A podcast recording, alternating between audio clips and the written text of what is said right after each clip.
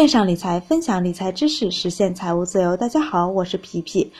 在之前的家庭理财规划系列中呢，讲过我们要提前为家庭的退休金以及孩子的教育成长金做准备，用基金定投的方法就可以实现。家庭理财规划呢，其实最主要的就三个，一个呢是保险，一个呢是教育金，再一个呢是家庭养老的钱。其实这三方面自己就可以做，我就是自己做的规划。那社会上的一些理财规划琳琅满目，价格呢从五千到一万不等。个人认为呢性价比不是很高，自己呢最了解自己，这也可以自己去做。尤其是保险，一定不要听别人介绍，一定要自己去了解，并且呢去选择适合适合适自己的。之前的保险系列呢也有做简单的介绍，只是一些枝干，那枝叶还需要自己去深挖。基金定投呢是一个长期的投资，相对比较平稳的一个投资品种。正好呢，养老金呢，还有孩子的教育金呢等，都是相对长时间之后呢才会用到的。比如小孩每月每年呢都会收到压岁钱，那有的收的少，有的收的多。就按比较少的来说，每年三千吧，帮他定投一只基金，选择常年绩效都相对稳定、比较好的。之前说呢，挑选基金的方法，从十年或者五年的开始比较。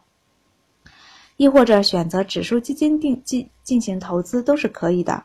定投的这支基金呢，每月投五投资五百，那一年呢是六千元，压岁钱付了三千，剩下的三千呢可以拿来一部分帮他补齐。如果有压力，那就减少投资的金额，一个月三百，获利了结后呢再继续定投。之前的文章也说过再继续定投的方法。那如果不增加每月的每月。不增加每月的资金，如何来增加基金的数量？那当然不想增加投资基金的数量也都是可以的。记住一点，那不要停止投资，一定要循环的投资。孩子渐渐长大，里面的钱呢越积越多，越滚越大。那等到某一天呢，金额已经比较大了，那可以不用再往里去投资增加本金了。如果资金比较充足，那增加本金也是可以的。这个要看自己去怎么运用。那我们就等他长大之后呢，大学学费呢就不用再操心了。那把这套方法也教给他，让他自己学会去操作。买房的首付还用再发愁吗？已经不是他的负担了。今年孩子的压岁钱一定不要再随便的浪费喽。同样，这段时间也是我们大人自己积累养老金的过程。听过这样的一个故事：一个大爷年轻的时候拼命的挣钱。供孩子读书，出国留学之后呢，孩子后来留学留在国外发展，结婚后呢，也把老人接到了国外一起生活。但是老人呢，一是和儿媳相处的不惯，二是呢不习惯国外的生活，就一个人回国了。因为之前挣的钱呢，基本上都给孩子用了，也没攒下多少钱，退休金呢又比较少，那就开始摆摆摊卖吃的。那不要总想着孩子，也别忘了自己。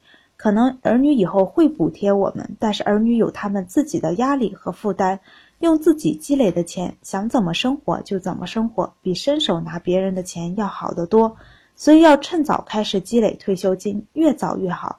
国家给的退休金呢，只是能保证基本的生活，能不能过得好还是另一说。一定要自己为自己准备一份，就像刚才和孩子的教育金一样的准备方法。自己的养老金呢，最好和孩子的教育金账户分开。如果每月拿出来的钱拿出钱准备两个，压力比较大，减少金额压力也比较大，那就节省开支，然后开源，看看有什么方法，然后每个月呢增加一点钱，要保证这两个投资一定不能少。两个最基本的家庭理财规划呢，基本上可以用基金搞定。那基金定投呢，可以实现很多东西。只要不断的投资呢，资产资产的复利循环滚动。当你的雪球越滚越大，那就是你真正自由的时候。我们手里的钱呢，不一定光做基金定投，股票啊、P to P 啊、大宗商品等都是我们选择的对象。那基金定投相对稳定，其他呢可能有一定的风险，它们都可以用来补充实现我们的养老金、子女的教育金、平时娱乐的钱等等。有朋友在后台说呀，感谢我的投资方法，我同样也谢谢你的支持。我希望我说的方法还有验证的过程，大家都能自己去验证一遍，增加我增加自己的投资感觉以及投资思维的改变。其实基金定投啊，没有必要选择最好的，那只要业绩差不多的基金就可以，不至于差的离谱就行。因为如果选择最近几个月表现最好的基金，它有可能是对最近行情把握的比较准，对几个重点的板块呢都有配置，不代表以后也都能抓住。在之前呢文章里也选择，嗯，在之前的文章里面，如何选择一只优秀的基金？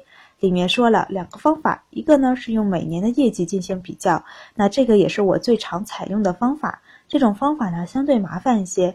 还有一种呢就是最近用近一年、近两年这种的比较，那这种比较方便。那天天基金网的基金筛选筛选里面呢，呃就可以直接出结果。这种呢，这种的选择呢有一个弊端，那如果每年的业如果某一年的业绩比较好。那就会把不好的那一年的业绩拉高。那这个方法是比较方便。那选择哪种呢？看自己。基金定投的方法呢，其实很重要。那有个人定投了十年，那如果每呃每个月如果投资三千的话，那基本上可以达到百万的级别了。但是他只有百分之三十的收益，因为这十年间呢没有止盈，只是不断的定投，平均每年年化收益不过百分之三。那还不如存银行理财，真是可惜了这十年的时间。所以一定要止盈。我的一个朋友和我投的是一样的一只基金，那我在我在跌的时候，账户在负的百分之二十的时候呢，有单笔补仓过。那他的操作呢是减少了定投的金额，结果就导致呢，我在这样震荡的行情中呢，连续赎回了两次利润，而朋友的基金还是刚刚翻正。所以选择基金重要，但投资方法更重要。有朋友问呢，那些市盈率啊，还有指数的盈利收益率啊，都是在哪里看到的？那我会在周五发布指数盈利收益率的时候，在公众号上把这些网站呢都告诉大家。今天呢就分享到这儿，欢迎大家关注微信公众号“皮皮爱理爱财”，一起讨论分享，一起成长。投资的道路上不独来独往。